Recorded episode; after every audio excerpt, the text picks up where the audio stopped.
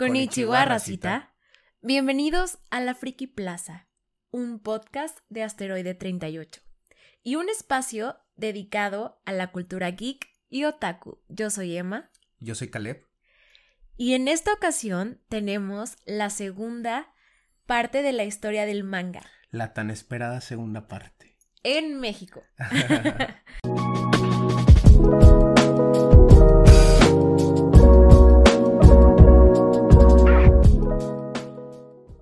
En el capítulo pasado nos enfocamos en el anime, en cómo fue creado y cómo sucedió su llegada a México. En este capítulo nos enfocaremos en el manga, que a diferencia del anime, no tiene unos orígenes tan claros. Claro, es que, o sea, si lo pensamos de toda la vida en todas partes del mundo, la gente ha hecho dibujitos y les ha puesto texto o cosas así, entonces pues sí es eh, difícil, ¿no? Decir como en este momento histórico o en, con esta obra exactamente comienza este tipo de arte que combina imagen y texto, ¿no? Entonces, pues eso va a ser lo primero que vamos a intentar responder, ¿no? En qué momento los dibujos con texto en Japón se convirtieron ya como tal en lo que hoy llamamos anime. Y bueno, pues lo primero que les tengo que decir es que hay debate, como como casi todas las cosas grandes en esta vida hay posturas y hay personas que indican una obra, personas que indican otra, pero pues todas las posturas la verdad es que son bastante interesantes y les va a gustar mucho. Y antes de que digas algo, tenemos que advertir, así como en el video pasado, que no somos buenos pronunciando. Entonces, de antemano nos disculpamos. Sí, o sea, no, a veces pronunciamos mal el español, imagínense el japonés. Sí, el japonés, una disculpa. Sí, así es. Eh, pero bueno, gracias Eva por, por eso. Entonces, haciendo aclaraciones, este, vamos a aclarar qué es un manga, ¿no? Porque se le puede decir manga a lo mejor a muchas cosas. Entonces, les voy a dar la definición de Vanina Papalini. Eh, que la da en Anime de Mundos Tecnológicos, Animación Japonesa, Imaginario Social. Es un artículo. Y las define como, abro cita, revistas impresas de una sola tinta con tapa a color, papel de baja calidad, que contienen entre 10 a 25 episodios de historias distintas que se desarrollan entre 300 a 400 páginas.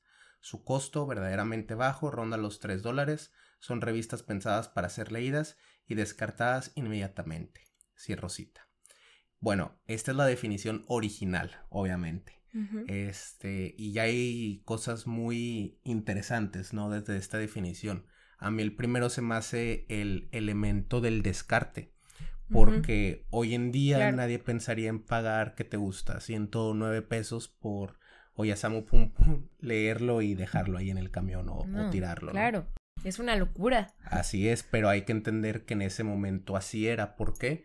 Porque pues estaba en cosas como los periódicos, como los diarios, que pues el periódico no es una cosa digamos que se conserve, o sea, el que el periódico lo lee todos los días, imagínate tener 365 periódicos. Estaba hecho originalmente para leerse y para descartarse, por eso también eh, en esta definición aparece el elemento del papel de mala calidad. Sin embargo, a pesar de estas limitantes, vamos a decir, tenemos que recordar que los artistas de todas las disciplinas tienen como esta tendencia o naturaleza revolucionaria, ¿no? de, de revelarse. Entonces, pues evidentemente terminaron revolucionando el formato. Así, de entre todos esos dibujos hechos para el descarte, comenzaron a resaltar algunos. Se trataban de aquellas historietas que tenían más aprobación ventas y buenos comentarios. Eh, porque recuerden que en Japón es todavía común mandar cartas a, al manga, la editorial del manga, diciendo esta historia sí me gustó, esto no me gustó, esto no tiene sentido, este personaje no me gusta. Y gente que de verdad todavía manda muchísimas cartas a estos lugares. Personas muy comprometidas. Claro. Entonces, pues bueno, comenzaron a pedir más historias de lo que les gustaba y mejores de las que no les gustaban o también de las que gustaban. Entonces comenzó otro tipo de formato, donde agarraban historias ya terminadas, las recopilaban en volúmenes exclusivos de esos mangas, porque antes venían con otras cosas, y se hacían series, en plan tomo 1, tomo 2, dependiendo pues de la longitud de la historia, ¿no? estas publicaciones tenían, fíjense ya, mejor calidad de tinta y, e, y, papel. E inclusive aparecieron las primeras portadas ilustradas, porque ahora es, pues, casi que por regla general tu portada tiene que estar ilustrada, ¿no? Tiene que tener color. Sí, el diseño es sumamente importante. Sí, pero este fue el primer momento donde eh, comenzaron a ponerle esas portadas este, ilustradas e inclusive Qué elegancia la de Francia, tapas duras. Ya tapas duras, sí, sí, sí. Gran cambio. Así es. Y este tipo de manga, como ya era literalmente otro formato, se le denominó Tankoubun. ¿Recuerdan lo que había dicho Emma? No sé pronunciar por la pronunciación. Aquí abajo lo pongo, Tankobun, y constaba de alrededor más o menos 200 páginas. Bastante. Sí, en el cómic, sobre todo en el gringo, esto se le llama Omnibus. Si saben de eso, pues para que se den una idea. Este, y bueno, aquello que comenzó como caricaturas para rellenar páginas de publicaciones de periódicos o sitios, pues rápidamente explotó.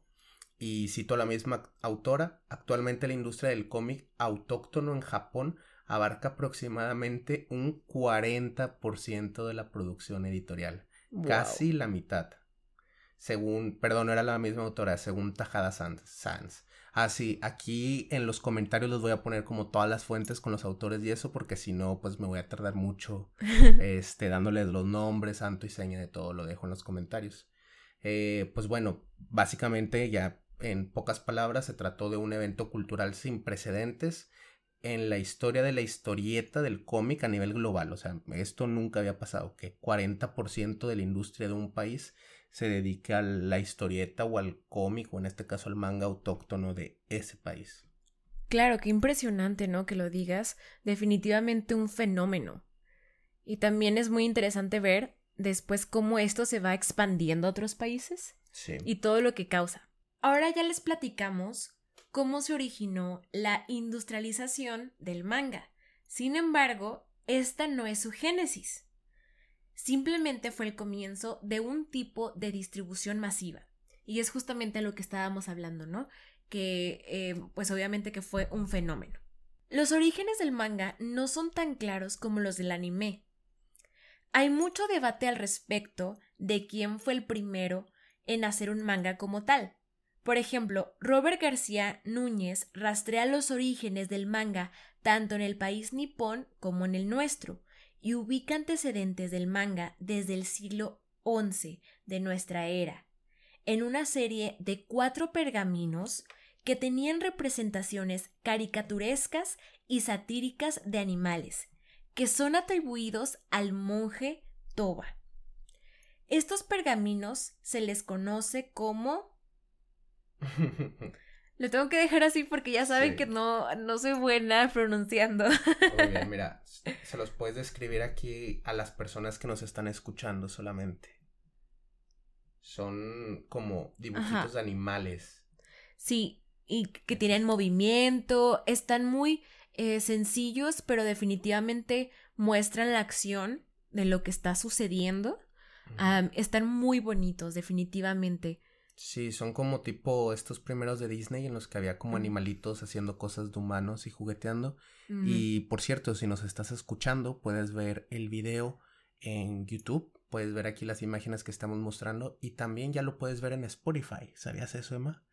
Ya en Spotify se puede ver videos y nuestro podcast ya tiene video en Spotify. Entonces, si nos estás escuchando, lo puedes ver. Te animamos para que veas las demás imágenes de todo el episodio. Excelente. Bueno, y a pesar de que no sostiene que esos ya son mangas, los pergaminos de los que estábamos hablando. Claro, eso. y a pesar de que no sostiene que esos ya son mangas, sí lo señala como uno de los precursores, que es algo muy interesante que definitivamente vale la pena siempre buscar los orígenes, ¿no? No, totalmente. En los orígenes eh, entiendes muchísimo de por qué es su lugar en el mundo, ¿no? Porque cuando te llega ya lo recibes como algo natural, que siempre está ahí, que siempre ha estado. Así es.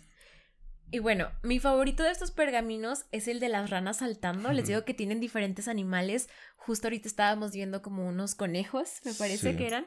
Son muy, muy bonitos. Y bueno, pues en épocas posteriores, obviamente se siguió dibujando animaciones en Japón, utilizando temáticas casi siempre, fíjense qué irónico, eróticas o religiosas. qué loco, o sea, no, no sería lo primero que se me vendría a la mente. Pero es hasta el periodo Edo de 1600 a 1867 donde encontramos tanto más producción de estas obras como manifestaciones artísticas revolucionarias como los ukiyo-e. que básicamente son imágenes del mundo flotante.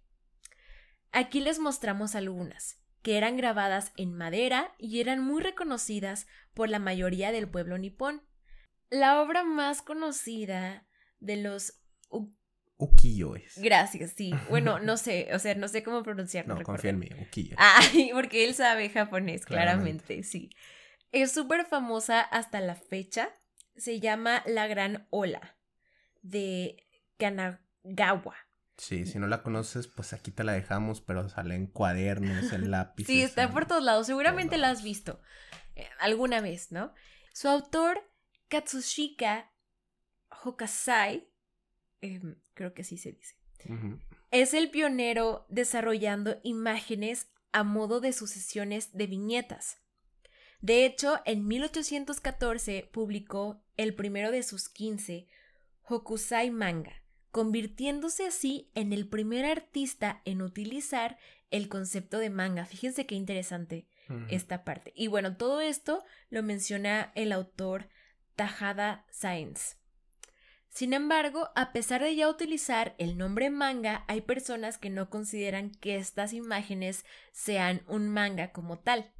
Recordemos que este término o kanji se consigue con la unión de dos caracteres, man, que se traduciría como involuntario, y ga, traducido a su vez como dibujo o imagen, de tal manera que la palabra resultante se ha traducido en diversas publicaciones como garabatos caprichosos, imágenes grotescas o imágenes a pesar de sí mismas. Pero mejor no lo traduzcan, dígale manga, por favor. por favor. suena bien y todo el mundo sabe a lo que se refiere. Exacto.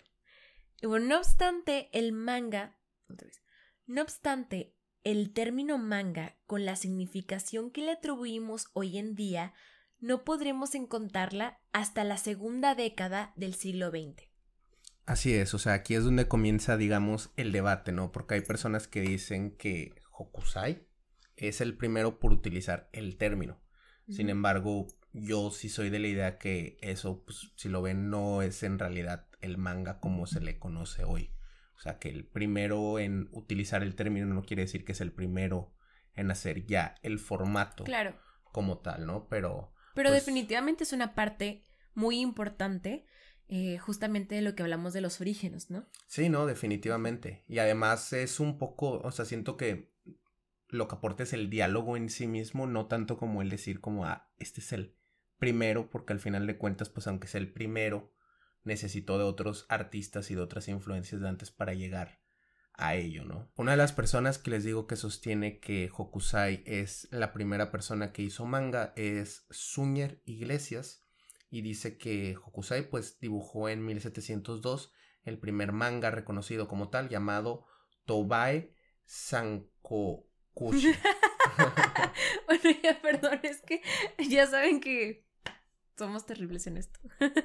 y, algo que quiero aclarar aquí es que en muchas áreas este, del arte pasa esta cuestión de que hay este, padres diferentes o, em, fundadores diferentes y la persona que se suele llevar el reconocimiento del padre de esto es pues casi siempre la que tenía una posición digamos más hegemónica. Y no olvidemos que también son hombres.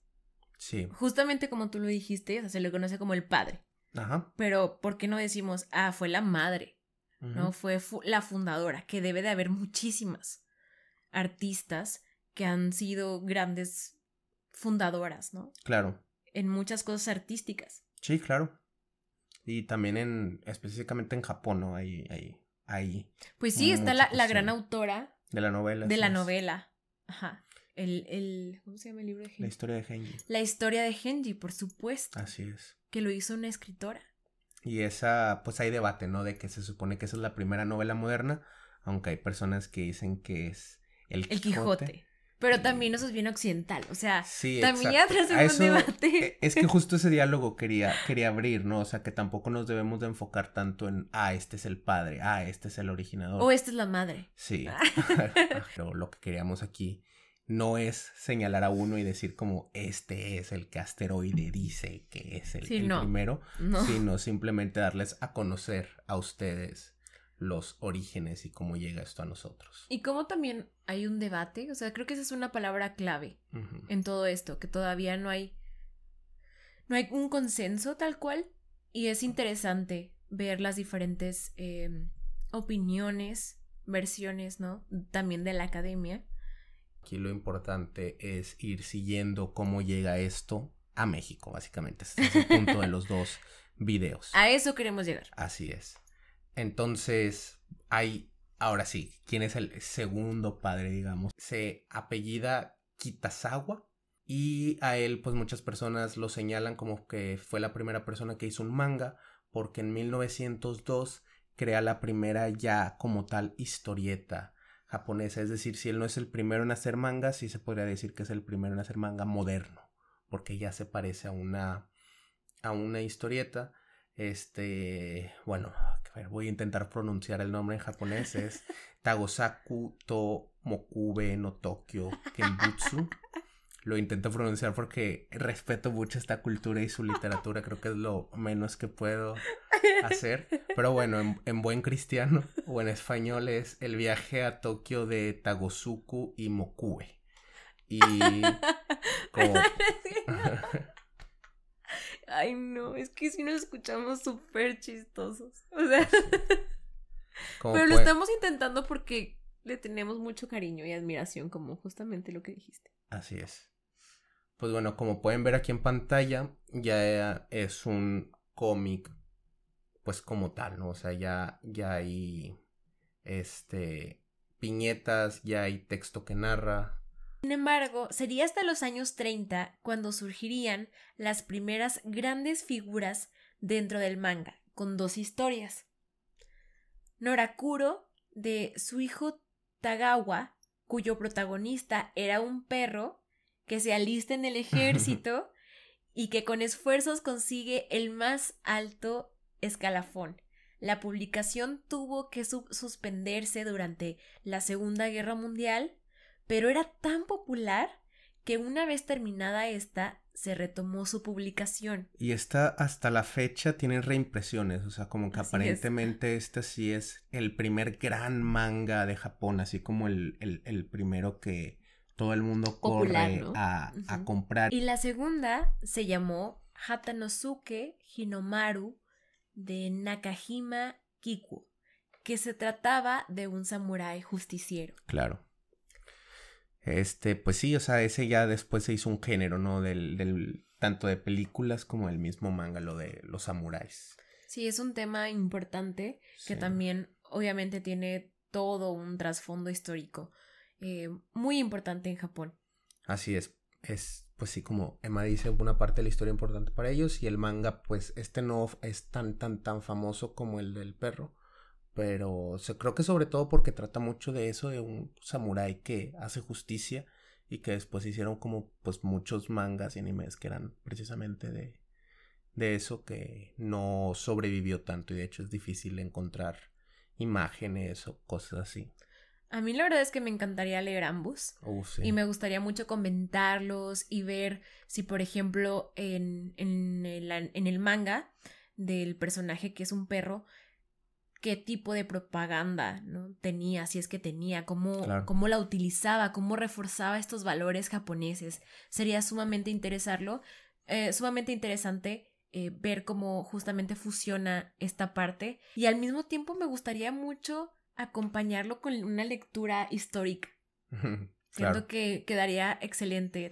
Luego, como ya mencionamos, ocurrió la Segunda Guerra Mundial. Por culpa de esta, la industria del manga sufre una recesión, de la cual resurge lentamente. gracias tanto a los kamishinbai o teatros de papel, que eran espectáculos callejeros en los que se relataban historias a través de sus viñetas que eran explicadas al público por un narrador. Y los kashibon o mangas de alquiler, esto provocado por la crisis a raíz de la guerra, en el que comprar manga era un lujo por lo que era más barato rentarlo. Claro, y hasta la fecha eh, no es precisamente esto, pero los japoneses tienen un cuarto de mangas, o sea, es un, mm. son como unas especies, no es ni siquiera un hotel, sería el término correcto, más bien sería como una oficina con una especie como de sofá cama o algo ahí donde puedas ir a leer y básicamente es más barato que un hotel, por ejemplo, entonces es un lugar en el que los estudiantes este, de repente pasan la noche o así, pero pues básicamente es un cuarto con un buen de mangas. Pero sí es como un tipo hotel, ¿no? Sí, sí, o sea, sí, sí es, sí es un hotel, pero se ha hecho hotel. O sea, o sea tiene el aspecto más como una oficina en el sentido en el que tiene muchos mangas, está pequeñito y de pronto tienes un sofá cama. Sí, y sobre todo porque, o sea, solo hay una pared y al lado está otro y otro y otro cuarto así, o sea, no, no es tanto como un hotel en sí. Sí, creo que esto lo vi en YouTube. Sí. Creo que está ahí como son pequeños documentales y los encontramos, ahí se los ponemos si les interesa un poquito más sobre la cultura del manga. Sí, aquí les puedo poner una imagen de, de estos lugares.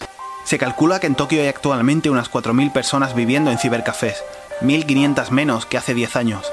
Los motivos son muy diversos e incluso depende de la edad y condición económica de esas personas. Personas que han preferido elegir cibercafés en lugar de alquilar un apartamento para vivir.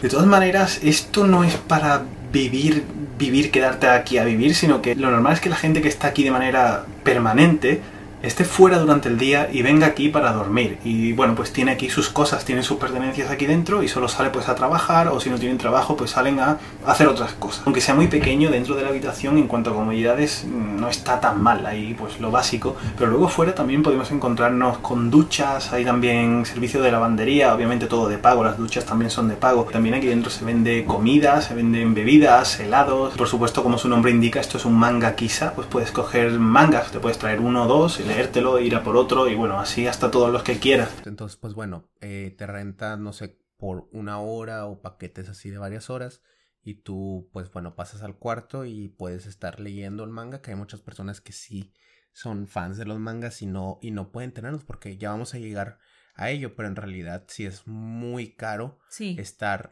siguiendo más de dos o tres historias de manga en realidad es una inversión muy fuerte y pues estos lugares en Japón eh, tienen la posibilidad de leer por menos precio más mangas. Pues bueno, volvamos a la historia. Entonces se acaba la Segunda Guerra Mundial, gracias a Diosito, y en el 47 la industria del manga comienza a exponenciarse, puesto que apareció la primera revista del manga con el formato actual, llamada Manga Shonen, que si saben de manga, sí, sí es ese manga shonen el que hasta la fecha sale, o sea, es realmente un boom y bueno, hay que platicar un poquito cómo es esto, o sea, en Japón, este, aquí en México muchas veces tú lees el manga y lo compras y solamente ese manga, ese tomo, ¿no? Y, y toda la historia trata sobre uno mismo que tú compras, pero en Japón hay varias revistas que el shonen, por ejemplo, es un género que es el público dirigido a los varones. Entonces, pues hay muchas peleas. Sobre todo a este los varones, pero también, evidentemente, em, hay muchas fans. no, claro, claro. El, el punto, ¿no? El, el, el, ¿cómo le dicen? El público meta son los varones y pues suele ser, por ejemplo, Dragon Ball, los supercampeones, este, estos, estos animes. Y entonces hay un género y tú no cuando compras esa revista no viene solamente la historia de un manga, sino vienen de varios. Entonces, pues tú tienes que ir semanalmente o quincenalmente, dependiendo de cómo sea la revista, comprando esa revista y va siguiendo la historia de varias. Y esta fue la primera manga chonen. Eh, y ya luego salieron pues otras, ¿no? Y ya es hasta los 60 donde se comienza a experimentar con temáticas, géneros y estilos gráficos, pero ya digamos como experimentaciones del formato en general. Este, y poco tiempo después, en los setentas, se empezó a destacar el papel activo de las mujeres en el manga como creadoras. Por fin. Sí, sí, la verdad sí se tardaron un Ah, buen. Por Dios, es que sí, yo estuve leyendo un poquito sobre eso y decía que era súper difícil como mujer, como mangaka, artista, hacer espacio, o sea, hacerte camino en esa industria porque machismo, patriarcado, ya saben, ¿no? Las cosas de siempre. Pero sí se tardaron bastante, definitivamente. Y creo que no me cabe duda que las mangakas aportaron muchísimo Claro. y que trajeron a la vida mangas que son increíbles y además que son como forman parte de los orígenes o bueno, forman parte como de los mangas más importantes, Sí, totalmente. Como Sailor Moon. no, y también una cosa que quiero decir es que también muchas veces el pro- mi problema con los shonen es que se pueden volver demasiadas peleas con demasiado, o sea, demasiados capítulos en el que pasa lo mismo, como estos capítulos de supercampeones, ¿no? Que eran interminables en lo que corrían una portería a otra, o esta pelea de Goku contra Freezer, ¿no? Que, o cualquier episodio, Sí. cualquier arco de Dragon Ball Z que tenía demasiados golpes, ¿no? Porque pues eso se supone, ¿no? Que es lo que le gusta al Las público peleas, claro. masculino, exacto. Oh. Entonces, este sí se notó en ese momento el cambio de de técnica, sobre todo, de que, ok, sí va a haber peleas y todo, pero no nada más pueden ser este peleas, vamos a experimentar un poco, vamos a buscar este, ¿cómo se llama el character development en, en español? El, el El desarrollo desarrollo del de personaje, este, todas estas cosas, ¿no? Y bueno, pues aparece un grupo muy famoso llamado Grupo de las 24, que es un grupo eh, exclusivamente de, mujeres, de mangakas, y ellas fueron es- esenciales por su influencia, sobre todo en el manga para chicas, que se llama Chojo. Que a ver, como ya dijo Emma, cuando decimos manga para chicas no es que solamente le gusta a las chicas, mujeres, ajá. simplemente el género está enfocado Sí, el para ellas, meta. el público es ella y el género así se define, como chojo para niñas, shonen para niños. Claro. Así, así es, no es que nosotros estemos dictando que para nada. ese es el público. Y pues bueno, ellas renovaron esta industria porque incorporaron nuevos temas, nuevos estilos gráficos a sus historias y todo esto, ¿no? Y se llama así Grupo de las del 24 porque todas las mangakas nacieron más o menos alrededor del año 24, es decir, del periodo Showa, que duró hasta 1949. Pero bueno, Emma, ¿nos quieres platicar algo más del grupo de las 24? Sí. Ay, es que me gusta mucho esta parte. Definitivamente. Qué bonito que mujeres se encontraron, se aliaron y abrieron camino en una industria tan difícil. Pero bueno, ahora sí ya Ah. continuamos. Después de este momento muy wholesome. Antes del grupo del 24, el Shoujo Manga trataba temas bastante suaves y las historias solían ser protagonizadas por niñas de escuelas primarias. Qué interesante esta parte. Con la llegada de estas mangakas, el contenido empezaría a explorar otra clase de temas, como la ciencia ficción, el amor entre muchachos, muchachas, lo que se conoce normalmente como yuri y yaoi. Sí, el yuri es de mujeres y el yaoi es de hombres, o sea, Ajá, chico chico y chiqui chica. exacto. Y también, bueno, vampiros, mujeres, gatas, en fin. Mujeres gatas, o sea, mujeres que se hacen gatos, ¿no? En fin, los temas a explorar son, pues, realmente infinitos, ¿no? Ujú. Y las historias también empiezan a ambientarse en lugares lejanos, tanto en el espacio como en el tiempo. La Francia de la Revolución, por ejemplo, que definitivamente voy a hablar de esto porque me encanta la Rosa de Versalles. Y sí, es una de mis ídolas, Ryoko Ikeda, que, bueno, pues hizo la Rosa de Versalles, eh, en, que se llamaba también Lady Oscar, que se le conoce en Latinoamérica y en España. Y bueno, también tiene muchísimos más mangas y animes. que definitivamente vamos a explorar.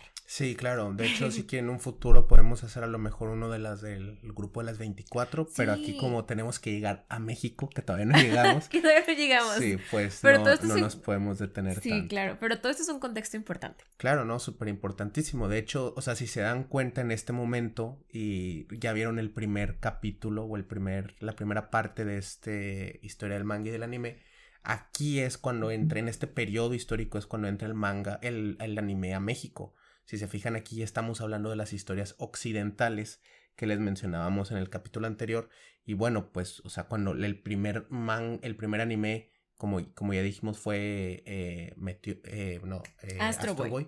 Y, pero también estaban ahí Candy Candy y Ujú. Heidi, unos poquitos años después, que si se fijan, pues ya es esto, ¿no? O sea, esta cuestión eh, del, del tiempo histórico, pero en un lugar Lejano. aparte, lejano, ajá. que no sea Japón, así es. En otros países, ¿no? Que ahí también entra la Rosa de Versalles. Justo La Rosa de. Versalles y Lady Oscar es sobre novelas francesas, ¿no? Sí, es en la Revolución. Pero sí, o sea, fue muy importante también en Francia. Luego lo veremos. Sí. Y algo que, que quiero mencionar aquí porque esto es muy importante para la cultura manga, tanto en México como en Japón, como en todas partes, es algo que se me hace muy interesante y es que en estos años se vuelve una, este, una vía de llegada, digamos, el fanzine. que es un fanzine? Es una revista hecha por aficionados. ¿Qué quiere decir esto? Pues que los lectores del manga comenzaban a hacer su propio manga y que de hecho este, muchas de las de el grupo 24 comenzaron así, haciendo ellas sus propios fanzines como niñas fan de esto, pues haces tú el tuyo, ¿no? Pero ¿qué es lo que pasa? Que en estos momentos, ya por ahí de los setentas, se comienza a hacer un- una cultura esto de, bueno, pues vamos a revisar los mangas de nuestros fans, a revisar fanzines, ¿para qué? Para ir viendo el nuevo talento y, y jalarlos. Entonces comienza a pasar, fíjense qué bonito que ya el fan de manga que hizo su manga este, en su tiempo libre y con sus medios se puede ya ganar la vida haciendo, ya sea escribiendo historias o dibujando manga, ¿no? Eh, Y qué sí. bonito que eh, este tipo de trabajos empezaron a realizarse porque definitivamente desarrollan talento. Qué padre, qué bonito. Sí, y este, y este tipo de manga tuvo su propio nombre. Se los leo, esto lo dice Tajada en esta década, los setentas, y la posterior, cuando es cuando asistiremos a la evolución de un fenómeno que de nuevo no tiene parangón en ningún otro país. El dojinshi, este es el manga que les digo. Es decir, el manga hecho por y para aficionados. Un fenómeno que a su vez alcanza mayor importancia cuando constatamos que muchos de los autores hoy consagrados y en activo hicieron sus primeros trabajos como amateurs en publicaciones propias que les sirven para darse a conocer y pulir sus estilos a la hora de dibujar. Así que la próxima vez que alguien te ofrezca ahí su cómic o su historieta hecha en su casa, pues cómpraselo porque nunca sabes si va a ser el próximo historietista más famoso o el mangaka más famoso. Que Todos que comienzan puede. así. Ajá, claro que puede suceder, ¿no? No, y va a suceder, a alguien le va a suceder que algún mangaka le va a ofrecer su primer manga hecho por él y lo rechace y luego ese mangaka se convierte en no sé. Y que cuesta demasiado, además. Sí, ya después. Esto provocó un boom muy grande en la industria del manga. Nuevas voces es igual a nuevos formatos, estilos y temáticas. El manga se volvió demasiado popular, como nunca lo había sido a lo largo de todo el mundo, durante esta época y hasta finalizados los 80. Tanto que unos años después, en 1997, llegaron hasta México. ¡Uh, por fin! Finally. por fin aterrizamos en México. Gracias a las editoriales Toucan y Vid. Se publicaron por primera vez en México Video Girl, I y Capitán Tsubasa, al que pusieron por título Los Supercampeones del Fútbol. Sí, y fíjense aquí, o sea, la diferencia temporal que hay. Estamos hablando que en los setentas llegó el anime, que pues técnicamente es el que necesita más cosas, porque necesitas un animador, necesitas sonido, etc, etc. Y 20 años después llegó El manga, que se supone que es más fácil porque solo necesitas pues tinta y hoja, pero pues bueno, ya era la época del capitalismo, así que pues ya pasaban estas cosas. No, y además, evidentemente, para vender tantos libros, tantos mangas, necesitas primero crear una buena base de fans, Claro. una buena base sólida, ¿no? Porque si no, imagínense, tendríamos el, el anime que estaba, que llegó a México y al mismo tiempo el manga, pues la gente estaría un poco como, ¿y esto qué? Y acuérdense que en el video pasado habíamos dicho es. que eh, el anime, pues, ni se pensaba realmente que iba a crecer tanto. Entonces, pues, por lo mismo, lo dejaron ahí correr eh, libremente por varios tiempo hasta que ya se dieron cuenta de que, wow, esto está generando mucho dinero, ¿no? Y entonces se tardaron 20 añales para que por fin llegara el manga. Sí, y además, como dijimos justo en el capítulo anterior con eso, el man, el anime no era concebido como japonés. O sea, la- las personas que lo vieron Así por es. primera vez, como pasaba en la programación y no te explicaban, creían que era una producción estadounidense, específicamente de Hanna-Barbera. Entonces, este, pues digamos que era más fácil entrar en el público porque pues eran caricaturas, no importaba para ellos el origen. Ajá. Sin embargo, el manga, como ya vamos a ver ahorita, pues no es tan fácil porque para empezar se lee de izquierda a derecha Sí. y es evidentemente japonés, o sea, estos cosas que mencionamos, pues ellos juegan en la selección de Japón, cosas así, o sea, era evidente, es más evidente, siento yo en el manga, eh, que es japonés que, por ejemplo, en un, en un anime, que puede pasar más desapercibido. Entonces, pues bueno, eh, estamos casi ya a principios de los 2000 y Castañeda, otro autor, afirma que a finales de 1997, Editorial Tucán publicó Magic Knight Regard, las guerreras mágicas de Zefiro. Este sí no lo conozco. Yo tampoco, pero ya tengo ganas. sí, aprovechando el éxito que había tenido el mismo título en anime y en televisión. Eh, la publicación, al igual que la de Supercampeones, fue en tamaño cómic, pero lo que más desagradó a los compradores fue que estaba coloreada. Quizás fue el motivo de que solo se publicaran cuatro números de este título. Entonces, ¿a qué se refiere con que fue en formato o en tamaño cómic? Pues bueno, el manga, como les acabo de decir, se lee al revés. O sea, nosotros lo leemos de izquierda a derecha. Este se lee de derecha a izquierda. Además, no, como decía la, la definición, es en tinte blanco y negro. No lleva color. Y además es un tamaño. Bueno, esto ahorita ya no importa tanto, pero en ese momento era era un tamaño más chico, ¿no? O sea, básicamente lo que hicieron fue occidentalizar el manga y hacerlo cómic. Que aquí, a ver, el manga se supone que es la historieta de Japón, ¿verdad? O sea, esa es como la definición. Un manga es una historieta, solo que hecha en Japón y, y por japoneses. Sin embargo, tiene otro nombre, o sea, se le dice manga porque tiene su propio formato. Claro. A pesar de que se le puede llamar historieta, tiene su propio formato y hay que respetarlo, en, en mi humilde opinión.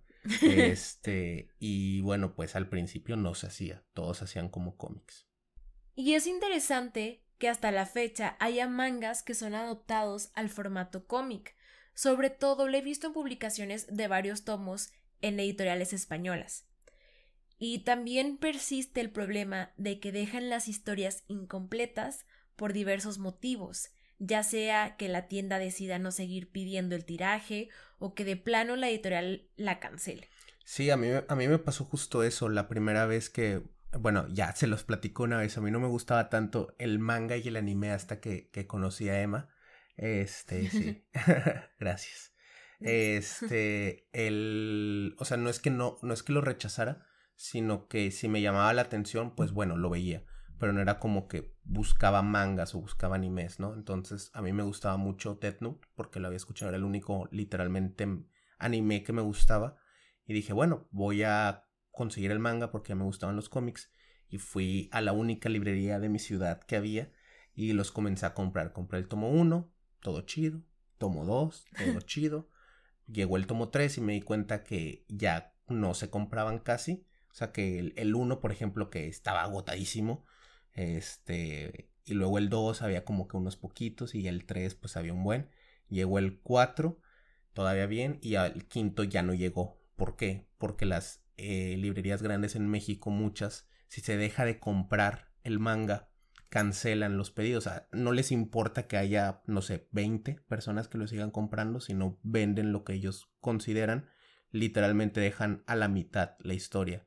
Y yo no pude completarla, bueno, no he podido completar hasta la fecha Death Note. Por eso, porque ya sea que la editorial de cancela la producción o que la tienda en sí deja de pedirlos. No, y también, bueno, Death Note fue súper...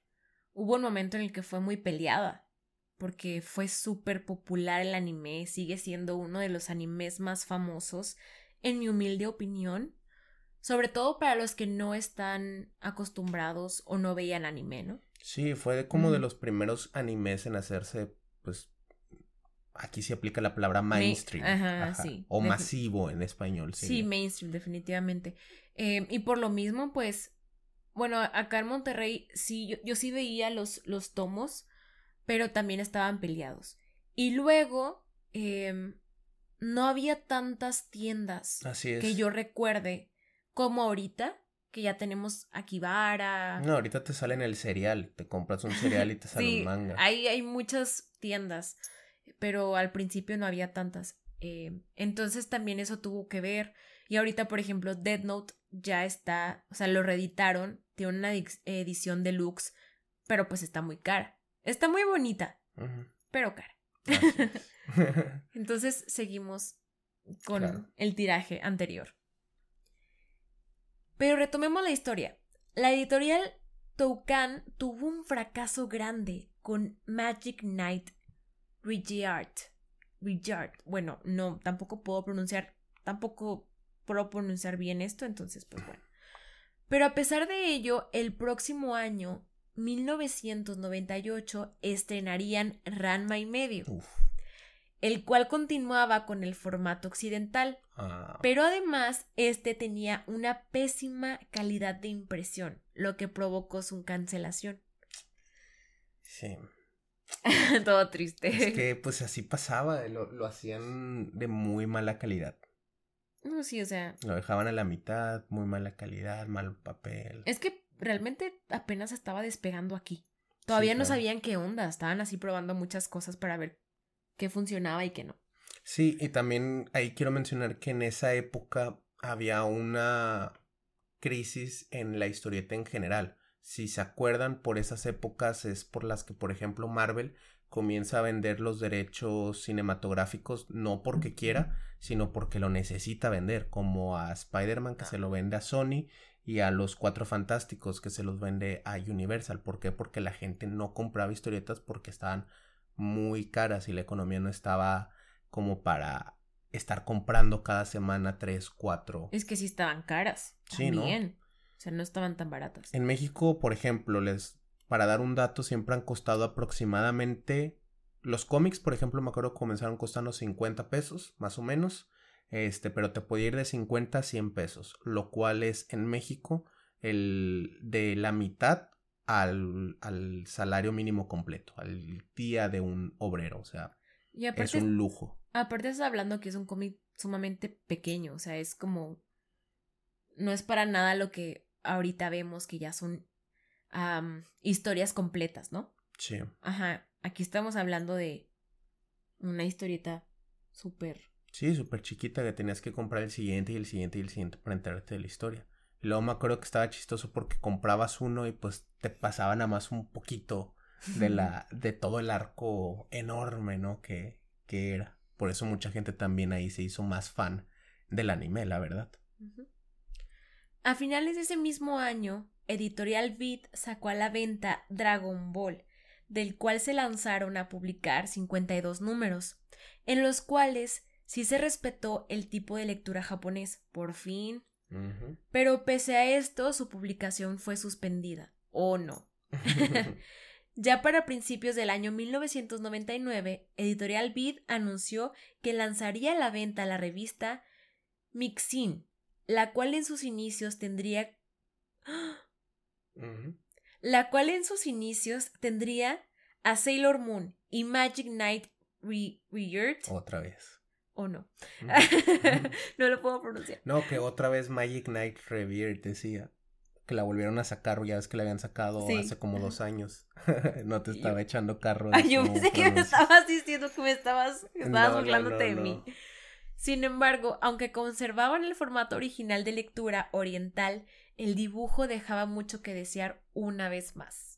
Una vez más. Castañeda comenta lo siguiente sobre el fracaso de Sailor Moon en el mercado mexicano.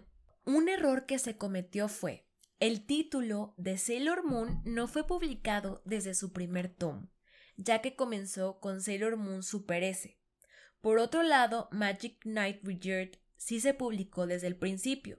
La revista Mixin, ya en el tomo 20, incluyó el título de Harlem Beat y su publicación se detuvo en el número 24, lo que implicó que no concluyeran ninguna de las tres series.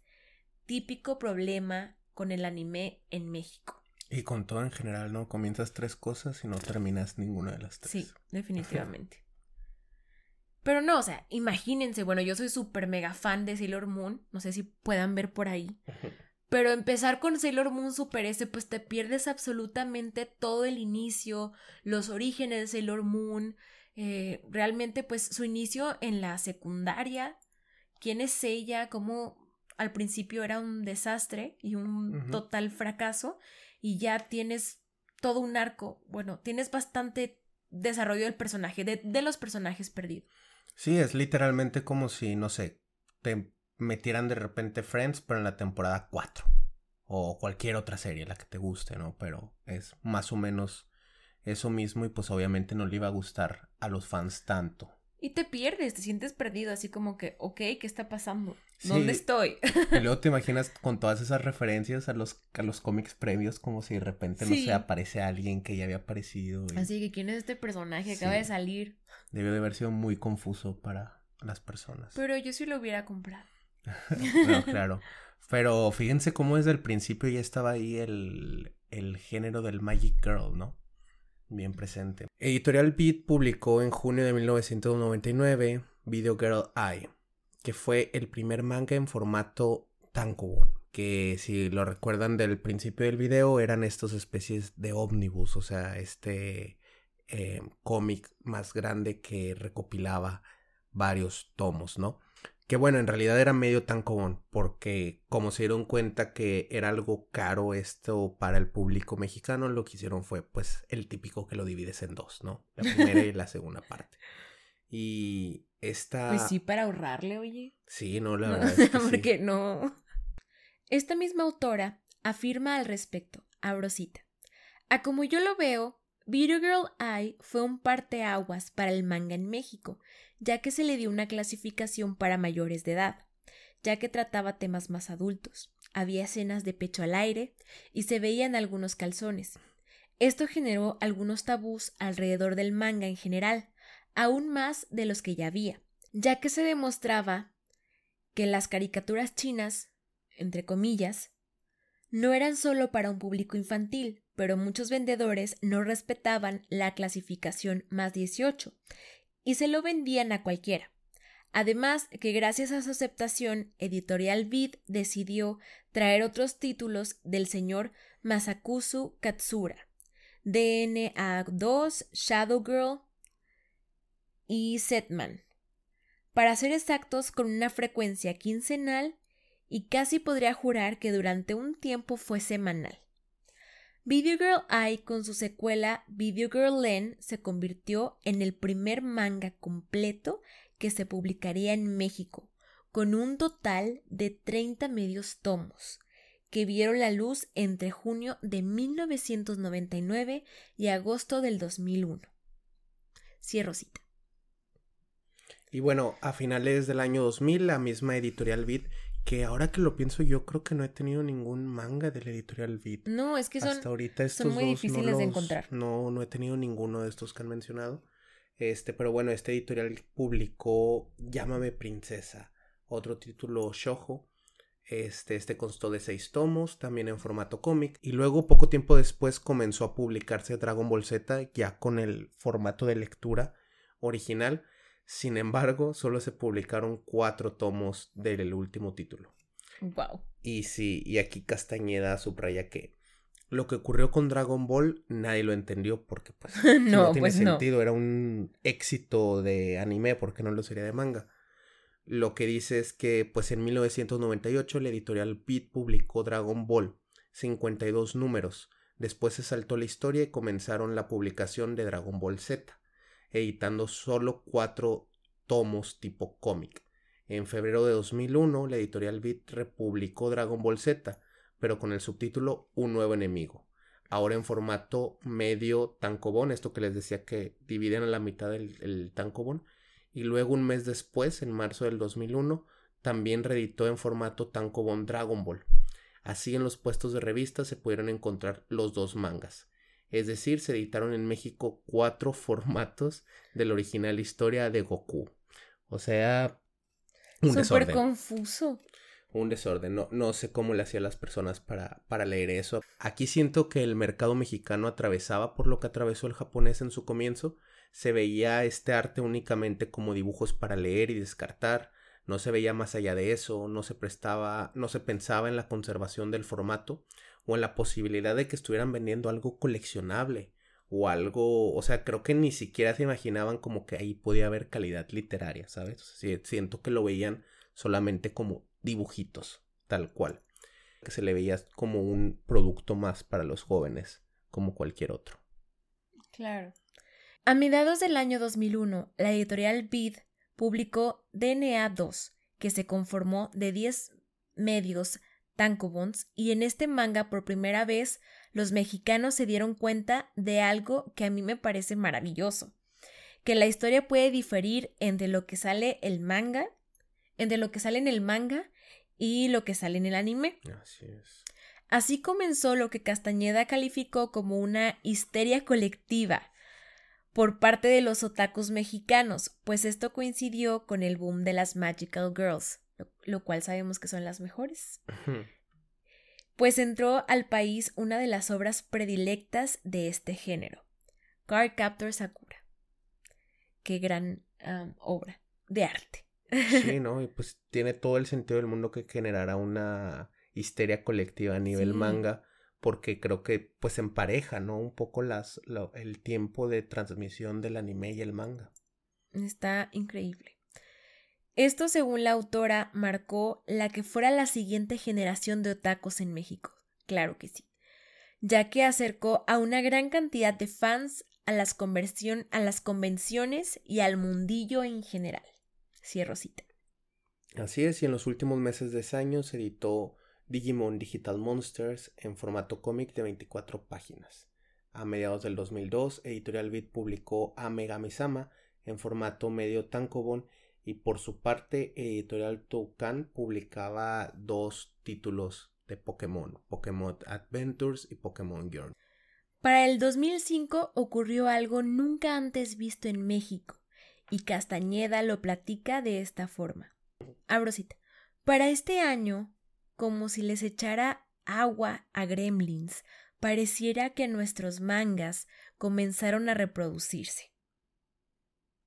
Ese año salieron a la venta I Love You, Angelic Layer, eh, BTX, Chobits, Clover, Cowboy Bebop, Dragon, Dragon Quest, Fruit Basket, Carecano, Kirara, Marmel, Mar- Marmalade Boy. Marmalade Boy, Algo así. Neon Genesis Evangelion, Shaman King, Slayers y Setman, donde solo Neon Ge- Genesis Evangelion y Setman no se publicaron completas. Aunque se emparejaron en su momento con la publicación japonesa, no lograron sacar los siguientes tomos. Todo- todos estos mangas vieron la luz en un punto donde los otakus gritábamos de la emoción, por tantas cosas que se presentaban ante nosotros. El problema aquí fue que pronto nos dimos cuenta que el ritmo de compra era muy pesado y casi imposible de seguir para cualquier otaku promedio, por lo que más de uno necesitábamos elegir uno o dos de estos títulos, esperando algún día poder comprar los demás. Algunos eran títulos largos, otros no, algunos conocidos, otros eran sorpresas y algunos otros eran completamente desconocidos.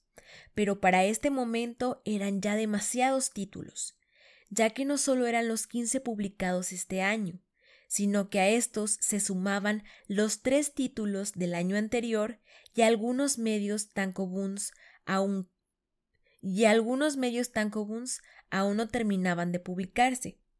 Todos estos títulos manejaban una media en el precio de los mismos. En estos tiempos tenían un precio de 55 pesos mexicanos. Este problema ya le había pasado a Marvel y DC, y es que cuando se tiene un catálogo tan amplio, solo se tiene tres opciones.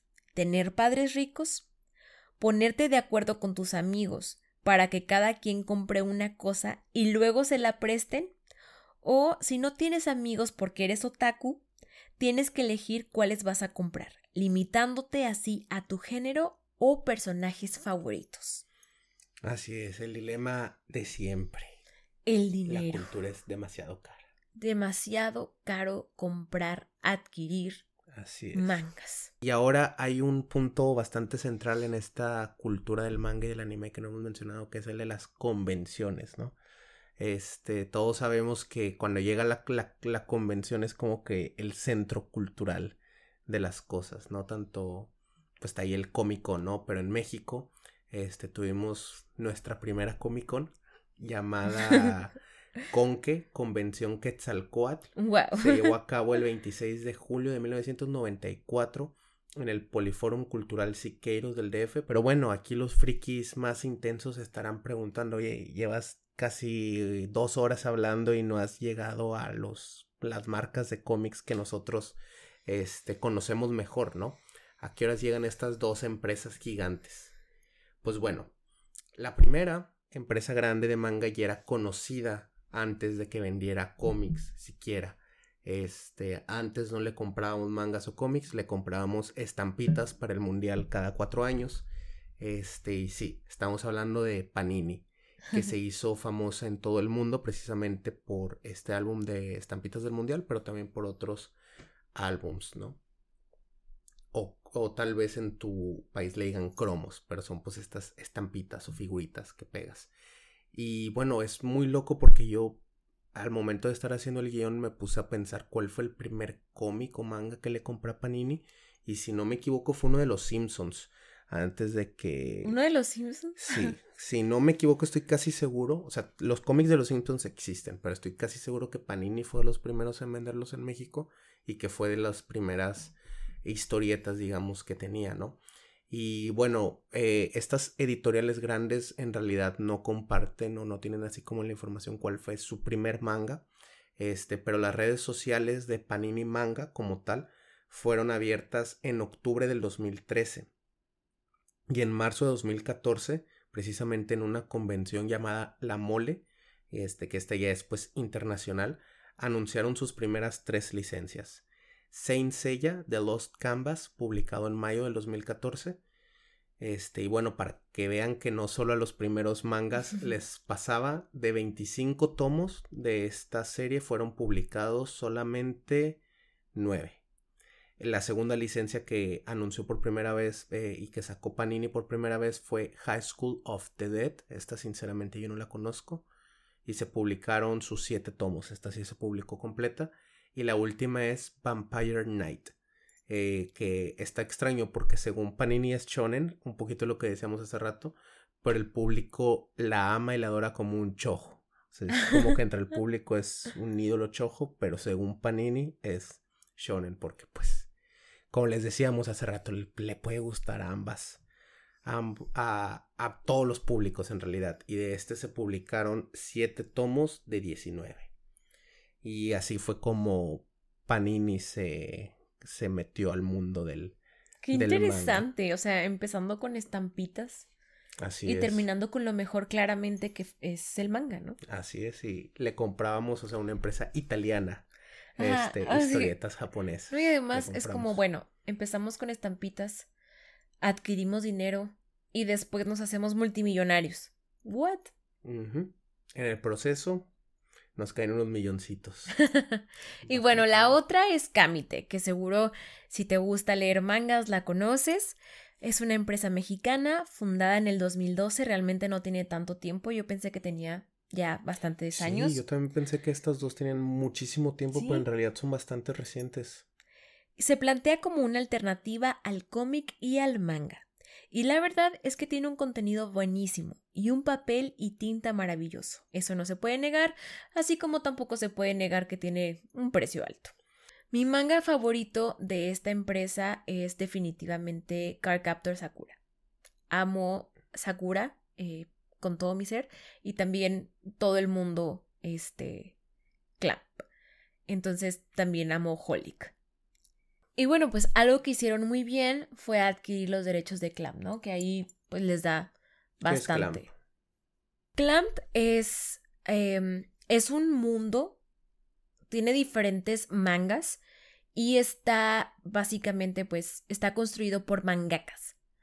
Entonces, todas hicieron diferentes mangas, pero lo interesante aquí es que tienen em, personajes que de repente convergen. Ya es el mismo universo narrativo. Ajá. Ok. Sí, excelente. entonces, por ejemplo, en el mundo de Sakura Card Captors, eh, tiene un personaje que de repente también aparece en Holic y en Ujú. Tsubasa. Entonces ahí es cuando se fusiona y pues tú como super mega fan tienes que identificar qué personaje es, en qué momento convergen, o sea, tiene su complejidad. Qué listo, ¿eh? De, de Kamite de adquirir los derechos. Sí, de sí, sí, El sí, es- universo narrativo entero y no de un manga y luego el otro y luego el otro porque tuvieran ganado. Sí, Clamp es, es fascinante. Genuinamente es fascinante y toca temas bien diversos y está increíble. Otra editorial importante, pero más en España, es Norma Editorial, que por ejemplo publica en México a B de Vendetta. Ellos fueron los primeros en España en publicar el manga en su formato original, es decir, sin hacerlo como en el cómic. Autores como Kia Asamiya, Clamp, Kosuke Fujishima, No tienes que entre otros. Entre otros. Porque claramente, pues, la voy a regar. O sea, es que si sigo. Sí. Y bueno, pues por último, a mí se me hace muy interesante cómo editoriales de libros grandes comerciaron, comenzaron a comercializar mangas. Y cuando digo editoriales de libros grandes me refiero a como tal Planeta, que pues lo que hacen es vender libros. Este, no sé si Penguin, por ejemplo, ya tenga sus, sus mangas, pero si no lo va a hacer porque pues básicamente las editoriales se dieron cuenta que era un mercado que no podían ignorar que eventualmente iban a tener que eh, alguien las iba a tener que hacer en español y pues si tú tienes una editorial pues ¿por qué no tú? Y todo esto tiene que ver con lo que les habíamos comentado de cómo el anime ha llegado a tantas personas Claro. y que ahora es pues más popular quizás que nunca. Y con eso me refiero a que ahora es mucho más mainstream y que llevan inclusive personajes en sus camisetas. Entonces creo que eso también tiene que ver con que ahora las personas quizás están un poco más interesadas en leer los mangas. Entonces sí, definitivamente es muy interesante. Y bueno, pues ahora tenemos editoriales increíbles como Satori, que es una editorial que se dedica a publicar y a editar literatura japonesa. Sus ediciones son bellísimas, tienen las traducciones muy bien cuidadas, eh, la edición es preciosa. Y hace poco nos dimos cuenta que ahora están eh, sacando mangas. Y bueno, ya tenían tiempo, pero les digo que tarda mucho en, en llegar a México claro. y los restocks pues realmente no suceden tanto, ¿no? Como quisiéramos. Y la cosa es que como es una editorial increíble, muy buena, los mangas están caros. Valen como 500 pesos. Sí, y también, pero también publican como que puras personas que son garantía de que el manga vale lo que estás pagando. Creo que hay que también mencionar eso, que tanto Kamite como Satori, inclusive los de, por ejemplo, el, de Planeta, ¿no? Que es muy caro, vale la pena. Pero bueno, Emma, ¿qué te parece si hacemos como una guía básica para los lectores de mangas? O sea, nos puedes platicar como qué marcas hoy en día este, son las que están mejor, las que manejan buenos títulos, este, ese tipo de cosas. ¿Nos podrías ayudar? Claro, tenemos a Panini, que, bueno, esta, la verdad es que Panini maneja diferentes tamaños. Este es un tamaño muy cómodo que a mí me parece maravilloso. Este es eh, La Ciudad de la Luz de Inyo Asano. Tiene muy poquito que lo sacaron, pero la edición está muy bonita. Y también tiene su propio separador. ¿Tiene guardapolvos o no? Sí, tiene guardapolvos, Ah, de mira. hecho.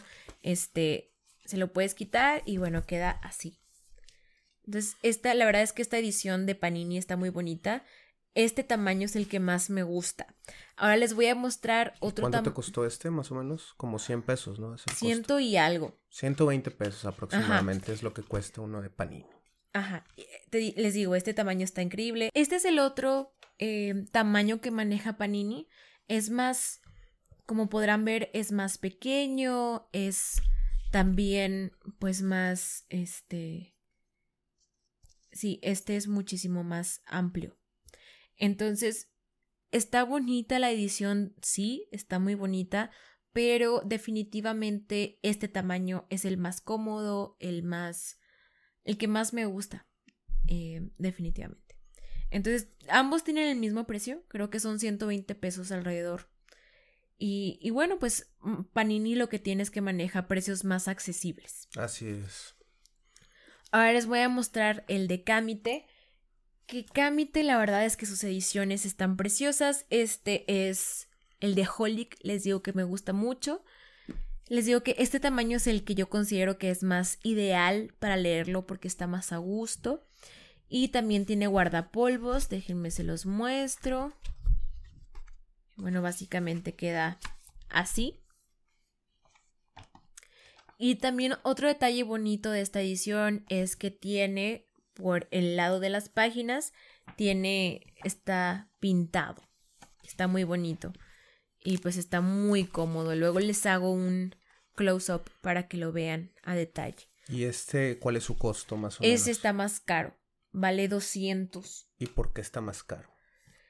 Yo creo, definitivamente creo que es por eh, la calidad quizás del papel, eh, también el cuidado de la edición, este detalle que tiene que las hojas están, están pintadas, El papel es Eh, diferente. el papel es diferente, creo que Kamite Mejor. maneja en general una mejor calidad, pero también es más caro. Y bueno, ahora les traigo unas editoriales. Hay muchas, eh, como les habíamos dicho en, a lo largo del video, les habíamos hablado sobre la editorial Norma. La editorial Norma es muy buena, tiene muy buenos títulos. La cuestión es que tiene traducciones que son más españolas y bueno, pues es más difícil que, lleven, que lleguen hasta México. Por lo tanto, Ha ido perdiendo derechos también. ajá, por lo tanto es más cara. Es más cara porque pues te cobran el, obviamente que el envío. Sí, y no lo venden en todos los lugares. Ajá, no lo venden en todos los lugares. Entonces, lo interesante es que Panini ha estado consiguiendo derechos que también tenía Norma. Entonces, para nuestra suerte, pues ahí está una solución. Y bueno, eh, hay muchas editoriales muy bonitas. eh, les voy a hablar sobre algunas. Les habíamos dicho de la editorial Planeta que está es- haciendo unas ediciones preciosas, pero por lo, por lo mismo son muy costosas. Muy costosos. La verdad es que sí. Y bueno, les voy a mostrar nuestro tesoro, Astro Boy. Este es el tomo 1. Nos faltan demasiados tomos. Cada uno tiene un precio de aproximadamente de 800 pesos. Está en pastadura. Pero si Planeta nos los quiere regalar, pues Sí. son bienvenidos. Por supuesto. Estaríamos muy agradecidos y podríamos hacer, no sé, piénsalo, planeta. Podríamos hacer videos hablando y hablando sobre Astro Boy, analizándolo. Pero bueno, el caso es que está increíble la calidad también del papel y obviamente que es muy cómodo porque aquí tienes, este, pues ahora sí que, que lo tienes en grande, ¿no? Claro. Tus ojos te lo agradecen. Y bueno, pues sí, más o menos 800 pesos. Y lo increíble también de Planeta es que tiene los derechos de muchas obras de Tezuka. Entonces es, es impresionante. Tomos y obras que ya no encontrabas, ahora los están sacando y yo creo que así los coleccionistas sí han de tener definitivamente las obras de Tezuka en Planeta. Y bueno, otra editorial que les quiero hablar es una editorial española. Es de Barcelona en particular. Esta también es costosa eh, debido al envío. Y también es, maneja títulos eh, difíciles de encontrar. Estoy hablando de la editorial SC. Es de Barcelona. Las ediciones están preciosas. El papel también es bueno. Esta es La Tierra de las Gemas que me está gustando muchísimo. Después puedo hablar un poquito más sobre ella porque es muy interesante. Pero fíjense que el guardapolvos brilla. A mí eso ya me cautivó. brilla, está súper bonito. Entonces al momento de quitarlo, pues ya aparece así en la misma oh. portada, pero en plateado. Entonces es muy bonito. Y eh, tiene dos separadores, como dos tarjetitas, nada más que la mía no, mis tarjetitas no sé dónde quedaron, pero pues sí, está muy bonito. Esta yo la conseguí en Akibara, son difíciles de conseguir, les digo, y tienen un precio alrededor, esta creo que sale como a 300 pesos. Está bien cara, no lo voy a negar, pero... Pero es que es importación. es importación, está muy bonita. Y pues sí me gustó mucho, la investigué antes. Entonces sí, tiene un tamaño también ideal. Y bueno, pues esas son algunas de las editoriales que son famosas y que están traducidas al español, pero pues hay muchísimas más. Y, y bueno, pues... Sí, cada día lo, lo, lo, interesante de esto es como es un mercado demasiado amplio, o sea, en este momento hay 20 mil mangas saliendo, no sé cuántos, van a seguir saliendo más y más y más, este, empresas de manga y como ya mencionaba Emma, hoy en día ya es bastante común eh, la importación, o sea que ya puedas comprar aquí en México títulos que solo los hacen editoriales españolas. Claro. Y eso, pues bueno, tiene sus cosas buenas, que es que está disponible, y sus cosas malas, que es que es caro, pero ustedes siempre nos pueden patrocinar con, con su contenido y aquí lo reseñamos y lo recomendamos y está chido. Claro, lo recibimos con los brazos abiertos. Así es, y bueno, eh, pues básicamente estas son los, los, los mangas o las marcas o empresas de mangas que si te gusta o estás interesado en, en leer este género literario, pues te puedes acercar a ellos y sabes que vas a encontrar calidad tanto en la historia como en, lo, en, en el papel en sí mismo, porque inclusive el papel más barato hoy en día la verdad es que sí es muy resistente y la tinta sí, sí es buena en realidad. Ya hemos llegado, eh, gracias a Diosito, a ese nivel de estándar, ¿no? de calidad, en el que ya es un producto coleccionable, bonito y que está ahí. Y pues bueno, esto, esta fue la larga historia del, del, origen del manga en México. Esperamos que lo hayan disfrutado, que hayan, nos hayan seguido hasta el último momento. Y pues aquí los esperamos en nuestro próximo video. Así es, ya se sabe en completa la historia del manga y del anime en México. Síguenos en todas nuestras redes sociales como Asteroide 38 y por favor coméntenos que... Sí, ¿qué les gustaría? ¿Qué les gustaría? Eh, tenemos, como ya vieron, varios podcasts, entonces nos pueden comentar eh, cuál es su favorito, qué les gustaría que hiciéramos en alguno, que, investigáramos. Sí, totalmente. Eh, ya más adelante vamos a seguir sacando este tipo de videos que son más este de historia, digamos, como no tanto de crítica o, de, investigación. Sayonara.